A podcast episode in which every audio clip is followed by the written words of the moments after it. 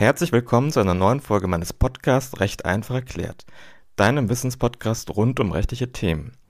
Mein Name ist Pierre-Daniel Wittmann und in dieser Folge erfährst du, warum das Web 3 den Unternehmen neue und damit auch ungeahnte Geschäftsmöglichkeiten bietet. Das Internet, so wie wir es kennen, das entwickelt sich laufend weiter.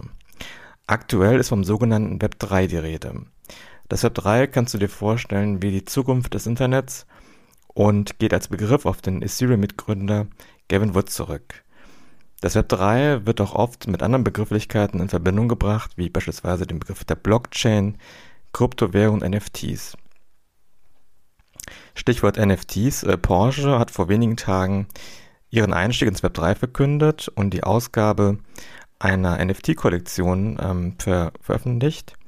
Und im Rahmen dieses NFT-Projekts werden 7500 NFTs ähm, für den 911er Porsche angeboten und die Besitzer dieses NFTs, denen wird eine Art Eintrittskarte in die neue digitale Porsche-Welt versprochen und ähm, als Teil dieser Eintrittskarte ähm, hat man Zugang zu besonderen äh, Kundenerlebnissen. Was das im Einzelnen bedeutet, äh, das ist allerdings noch offen. Porsche ist ähm, nicht das einzige Unternehmen, was sich mit drei tummelt, sondern es gibt äh, noch eine Menge andere Unternehmen, wie beispielsweise Red Bull, Coca-Cola, Starbucks ähm, oder auch Nike. Wenn du erfahren möchtest, wie Unternehmen im Wert 3 Geld verdienen können, dann bleib gerne dran und wir hören uns auf der anderen Seite des Intros wieder.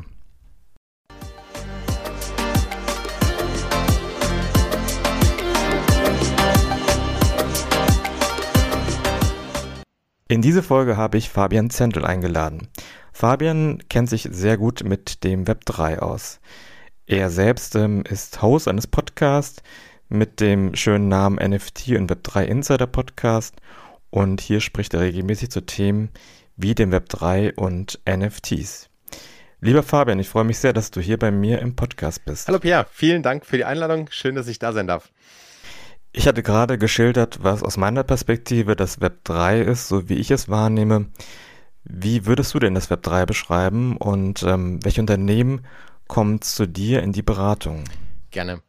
Also es gibt da so ein schönes Bild, das eigentlich so die Evolution zeigt von Web 1, was eigentlich lesen oder wo man, wo man lesen kann, dem Web 2, was schon dann so lesen und schreiben, also read and write ist, und dem Web 3, wo zum Lesen und Schreiben noch das Besitzen dazu kommt. Und wenn man das sich vorstellt, dann war das Web 1 sozusagen das Internet der äh, ganz am Anfang, wo ich einfach Webseiten hatte, die waren untereinander verlinkt und ich konnte halt Informationen äh, bekommen. Also jemand hat Informationen reingestellt und ich konnte halt Informationen lesen sozusagen.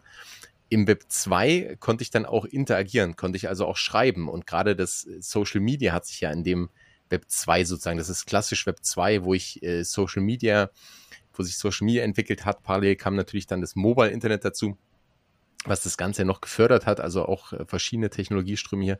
Und Web 3 jetzt auf einer Blockchain-Basis sozusagen mit, mit dezentralen Strukturen, kann ich jetzt zum ersten Mal eigentlich richtig digitale Güter, digitale Assets besitzen.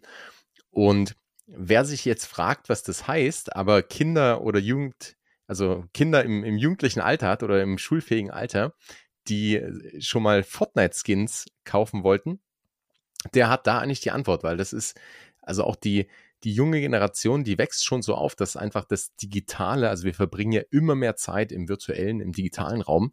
Und da haben natürlich auch die Gegenstände, die ich dort entweder trage oder besitze oder anwende, haben eine Bedeutung. Und wenn ich die dann wirklich besitzen kann, das kann ich dann eben mit der Blockchain, also mit einem Blockchain oder mit einem Eintrag auf der Blockchain, mit diesem Token, das dann zu meiner Wallet gehört, dann eröffnen sich natürlich ganz neue Möglichkeiten.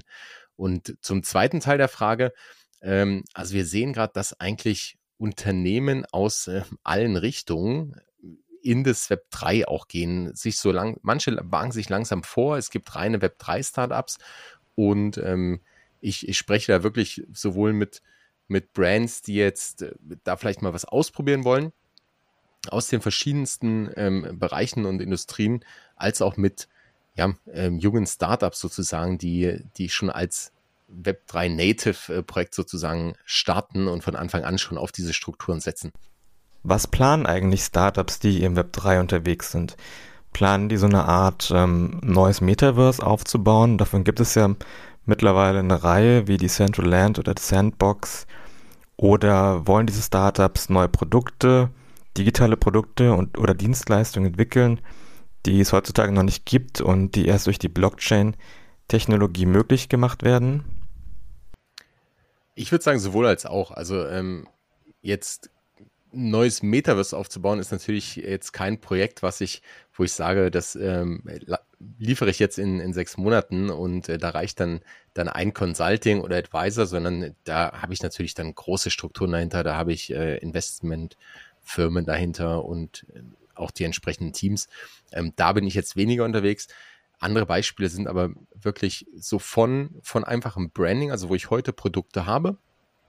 Ähm, beispielsweise Whisky, ähm, dann, dass ich da schaue, wie kann ich denn das auch mit dem Web 3 verbinden? Wie kann ich da vielleicht eine Community aufbauen? Oder wie kann ich vielleicht auch meine eine Whiskyflasche beispielsweise tokenisieren und sagen, okay, ich ähm, bringe ein, eine digitale Repräsentanz sozusagen auf die Blockchain, die kann ich auch handeln, aber die Flasche äh, bleibt dann erstmal im, ähm, im Lager sozusagen und, und wird ordnungsgemäß dort gelagert. Also verschiedensten, verschiedensten, verschiedenste Projekte sind da eigentlich möglich oder ich sage, ich möchte rein digital starten und eine Community aufbauen und ich habe wirklich dann einen, einen Access-Token sozusagen, der erstmal nur dazu, nur in Anführungsstrichen, der aber dazu dient, ähm, sozusagen als Membership-Karte, ja, oder als ähm, Ticket für, für gewisse Events dann auch ge genommen werden kann. Also, ähm, also wir sehen hier wirklich die verschiedensten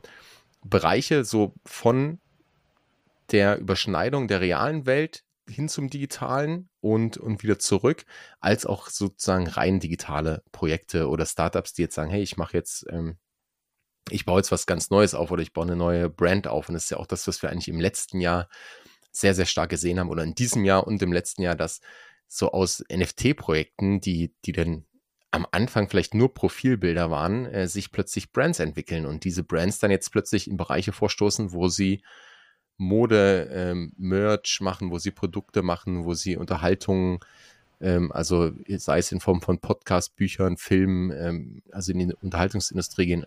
Also da ist, ja, der Kreativität, Kreativität sind da eigentlich fast keine Grenzen gesetzt. Ja. Mein Eindruck ist auch, dass sich die meisten, ähm, die sich im Web 3 im Metaverse und so weiter ähm, bewegen, dass die in einer Art Orientierungsphase sind, ähm, sich anschauen, was das Web 3 bietet. Das ist so ein bisschen ähnlich wie als das Internet herauskam. Da wusste ähm, auch so manch einer nicht, wofür diese Technologie eigentlich gut sein soll. Und mit der Zeit haben Unternehmer aber erkannt, ähm, welche Absatzmöglichkeiten sich im Internet ergeben, wie sie das nutzen können für ihre Zwecke. Und äh, so ähnlich stelle ich mir das auch vor, dass es auch mit dem Web 3 passieren wird. Ich glaube auch da, ähm, also das ist ein guter Vergleich, wie das ähm, vielleicht das Internet auch entstanden ist. Und äh, also Buchempfehlung an der Stelle, äh, How the Internet Happened, super spannend, einfach so ein bisschen zu sehen, wie die Unternehmen eigentlich damals aufgebaut wurden. Und ähm, ich, ich glaube, wir haben schon so ein paar Parallelen, dass einfach jetzt manche Unternehmen sagen, sie wollen dabei sein, sie wollen ähm, Sachen ausprobieren und das fällt dann auch wirklich unter Experiment. Das ist vielleicht noch gar kein so großer Mehrwert, jetzt Sachen im Web 3 sozusagen über eine, über NFTs, über eine Blockchain zu machen. Ähm, aber das bildet vielleicht die Basis für zukünftige ähm, Geschäftsmodelle, für zukünftige, dass ich einfach in der Zukunft Möglichkeiten habe, die ich vielleicht mit altbewährten Methoden nicht habe. Und gleichzeitig gibt es aber auch schon Unternehmen, die, die durchaus Vorteile generieren daraus oder Umsatz mit, mit digitalen, ähm, mit digitalen Assets machen. Bei den Spielen ist es, also ich sehe schon Potenzial auch bei den Spielen, aber da ist jetzt zum Beispiel auch so, dass natürlich, ähm, also im, im, Fortnite ist es ja beispielsweise kein NFT und natürlich, man sagt immer so schön, hey, die NFTs kann ich dann, die habe ich auf meiner Wallet und die kann ich auch irgendwo anders wieder handeln. Ähm, ob das ganze Ökosystem daran interessiert ist und ob da wirklich ein Mehrwert entsteht, ist ja dann noch mal eine andere Frage. Aber ich glaube, was man halt an den Spielen gut sieht, ist die, und äh, da, ich, vielleicht sprechen wir nachher noch über das Metaverse, das spielt da aus meiner Sicht auch so ein, so ein bisschen rein, ähm, dass diese, Bereitschaft, die neuen Technologien anzuwenden, da halt einfach sehr, sehr hoch ist und dass, dass vielleicht die Spieler dann auch oder diejenigen, die sich mit Games beschäftigen, die dementsprechend viel auch im Digital unterwegs sind, dass die manche Sachen vielleicht dann schneller verstehen oder einfacher diese, diese Übersetzung finden, weil es ist ja nicht immer klar. Und Web 3, also in dem Sinn, es gibt jetzt, wie gesagt, es gibt eine Menge Use Cases, ähm, viele davon sicherlich könnte man auch rein im Web 2 abbilden. Aber ein paar gehen halt vielleicht nur im Web 3. Und das Spannende ist halt, wie sich das entwickelt. Und das muss sich halt sowohl ähm, auf der technologischen Ebene weiterentwickeln. Es muss halt auch deutlich einfacher werden, sage ich mal, als es heute ist. Also die Hürde ist ja schon noch relativ hoch, bis man mal äh, sozusagen ready ist, um, um daran teilzunehmen. Ähm, das zweite ist, dass die Unternehmen natürlich dann auch also entweder neue Unternehmen, Startups oder auch die, die gestandenen Brands äh, dort Angebote schaffen müssen, wo sie auch einen Mehrwert dann irgendwo für sich natürlich ableiten und zum anderen auch, dass eben entsprechend die, die Akzeptanz dort größer wird. Ja, also wir, sprechen immer so schön von, von Massenadoption, aber das einfach so, wie es beim Internet damals auch war, also am Anfang hatte halt nicht jeder einen ähm, Computer oder jeder, der einen Computer hatte, äh, hatte nicht automatisch eine Internetanbindung. Und dann brauche ich ja auch noch, musste ich irgendwie einen Browser. Ähm, und dann gab, kamen ja erstmal die ersten Browser raus, die das Ganze einfacher gemacht haben und ich nicht über Terminals irgendwie ähm, dann irgendwie interagieren musste. Und ich glaube, das, da, da gibt es schon, das ist ein gutes Beispiel, da gibt es schon gewisse Parallelen. Und ich glaube, da befinden wir uns auch gerade und dann tendenziell wahrscheinlich noch eher am Anfang als jetzt äh, am Ende. Und gleichzeitig natürlich auch, ähm, gibt es dann, gibt's dann so diese, diesen Hype vielleicht von Sachen, die, wo kein Wert dahinter steht. Ja, ich meine, das haben wir ähm, beim, mit der Bubble, mit der Internet-Bubble auch gesehen oder mit der Dotcom-Blase. Und ähm, ja, dafür ist auch der Web3-Bereich nicht gefeit. Bringen die Unternehmen, die zu denen die Beratung kommen, eigentlich immer eine konkrete Idee mit, wie, wie ihr Web3-Projekt aussehen soll? Bringen die Unternehmen, die zu denen die Beratung kommen, eigentlich immer eine konkrete Idee mit, wie ihr Web3-Projekt aussehen soll? Oder kommen sie zu dir und sagen, ich habe was im Web3 vor und möchte gerne ein neues Geschäftsmodell aufbauen, bitte hilf mir dabei? Nee, es gibt durchaus beides. Also es macht auch Sinn, glaube ich, als Unternehmen, wenn man starten möchte im Web3, Erfahrung sammeln möchte, dass man sich jemanden nimmt, der äh, das Web3 versteht, der aktiv dort unterwegs ist. Es kann auch in-house sein. Also wenn man irgendwo Nachwuchs hat von Leuten, die dort aktiv sind. Ähm, aber dass man so ein bisschen dieses Grundverständnis entwickelt. Und ähm, also klar, da biete ich Workshops an, wo ich einfach sage, ähm, ich erzähle mal ein bisschen, was, was das Web 3 ist, was es für Use Cases gibt. Ähm, das ist ja ein Stück weit auch das, was ich mit meinem Podcast äh, zeigen möchte, was eigentlich so Anwendungsmöglichkeiten sind, ähm, wie das Ganze eingesetzt wird. Und ähm, das ist natürlich das eine. Ähm, ich bekomme auch teilweise Fragen, die schon recht konkreter sind, wo man aber gar nicht, also wo, wo es jetzt kein großes Consulting-Projekt dann dahinter steht, sondern vielleicht dann es eher Richtung Advisory geht, wo man auf einzelne Themen mal eingeht oder so als Sparringspartner agiert. Ähm, also da ist, da ist wirklich alles dabei. Die Unternehmen, die schon sehr stark wissen, was sie wollen, ähm, da sehe ich in letzter Zeit dann schon eine Tendenz, dass die auch, also es gibt ja mittlerweile größere Firmen, dann gibt es auch, also der ganze Bereich ist ja sehr breit, ähm, oder dass die teilweise auch mittlerweile mehr in-house dann wirklich aufbauen. Also, aber es gibt, gibt eigentlich da äh, nicht den einen Weg sozusagen oder die, die eine Möglichkeit, sondern durchaus ähm, die Bandbreite. Ich kann mir vorstellen, dass du im, in deinem Podcast sehr gute Insights bekommt, bekommst, was ähm, so gerade im Web 3 los ist, ähm, ja, was äh, man da so erwarten kann, auch in der Zukunft. Und ähm, das auch eine gute Möglichkeit ist, sich mit den, mit den Akteuren im Web 3 zu vernetzen.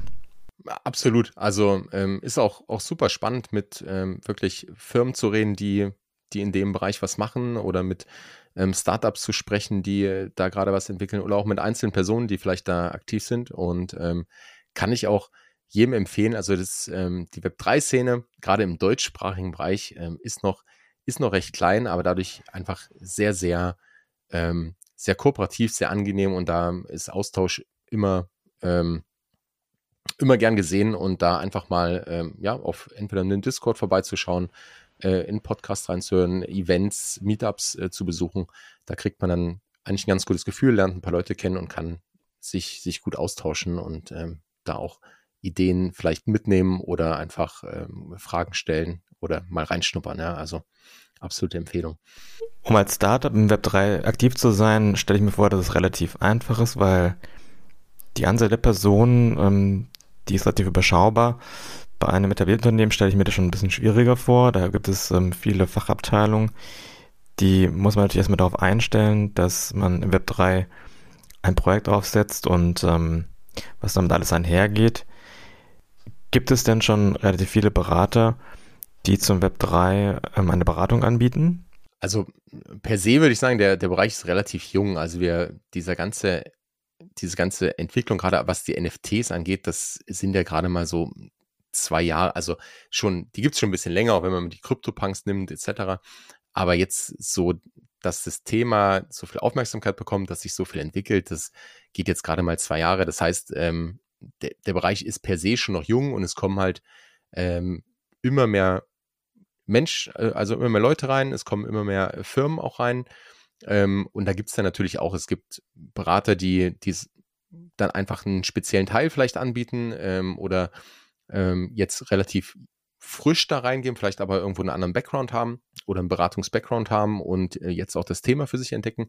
Also da gibt es auch die unterschiedlichsten Wege, wie jemand auch in, zum NFT-Space kommt und vielleicht dann auch das weiter ähm, für sich professionell nutzt.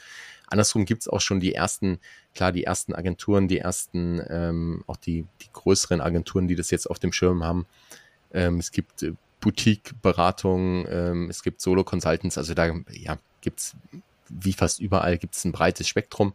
Wenn ich jetzt sage, ich möchte mich da beraten lassen, dann wirklich vielleicht einfach schauen, was, also wo stehe ich, was ist, was ist so ein bisschen mein Ziel und, und auch über einzelne Schritte gehen. Und dann kann ich, wie gesagt, vielleicht mit, mit einzelnen Workshops am Anfang oder ich, wenn ich ganz genau weiß, was ich machen möchte und gerade ein großer Konzern bin, dann gehe ich natürlich zu den, ähm, höchstwahrscheinlich zu den, zu den Namen, die ich schon kenne oder mit denen ich schon zusammenarbeite und die haben mittlerweile auch ihre Spezialisten oder kaufen die ein. Oder ich kann als Unternehmen natürlich auch selbst das, das Talent einkaufen, also was wir jetzt auch verstärkt sehen, gerade bei größeren Konzernen, dass die einfach Stellen ausschreiben ähm, in dem Bereich digitale Produkte, Metaverse, ähm, alles, alles drumherum. Ähm, oder jetzt Beispiel Nike, ähm, die haben eine komplette Firma dann einfach übernommen. Also es gibt ja die unterschiedlichsten Wege und ich glaube, je nachdem, wo ich stehe, was ich mache, wie groß ich bin, wie viel Zeit, Ressourcen ich drauf verwenden kann, ähm, was mein Ziel ist, ist der Ansatz da auch, auch ein leicht anderer. Ähm, obwohl, wie gesagt, also ich glaube, es ist tendenziell jetzt eine gute Zeit, um, um experimentieren, auch um den, den Zug vielleicht nicht zu verpassen oder einfach schon die Erfahrung zu sammeln und ähm, mir dann auch genau anzuschauen, wo, wo möchte ich hingehen. Je nachdem, wo ich, wo ich heute auch stehe. Aber wir sehen ja immer mehr große Brands auch in diesen Bereich, in diesen ganzen Web3-Space gehen mit eigenen Programmen. Also du hast von ja, Porsche auch erwähnt. Also ist ja, ähm, ist ja schon ein Signal, wenn, wenn Unternehmen wie Porsche, Adidas, Nike, Starbucks, ähm, Louis Vuitton, Gucci, wenn die dort was machen. Und ich, auch da sieht man ja, da ist viel Dynamik drin. Also wir sind einfach in einem sehr dynamischen Umfeld. Und du hast es ja auch angesprochen, also ich muss dann auch schon ein Stück weit bereit sein, diesen Wandel auch ähm, oder diesen, diesen Change eigentlich mitzugehen. In, entweder in meiner Organisation oder ich muss eben, aber das ist, ist ja im, in jedem anderen Feld auch so, oder ich muss halt ähm, Methoden finden, wie ich das machen kann, anhand von Projekten, anhand von äh, vielleicht einer kleinen Auslagerung in, also da gibt's ja, gibt's ja verschiedenste Wege. Du möchtest wissen, wie es weitergeht, dann empfehle ich dir am Freitag in den zweiten Teil reinzuhören. Ich würde mich freuen, wenn du wieder einschaltest und äh, wünsche dir bis dahin einen schönen Tag.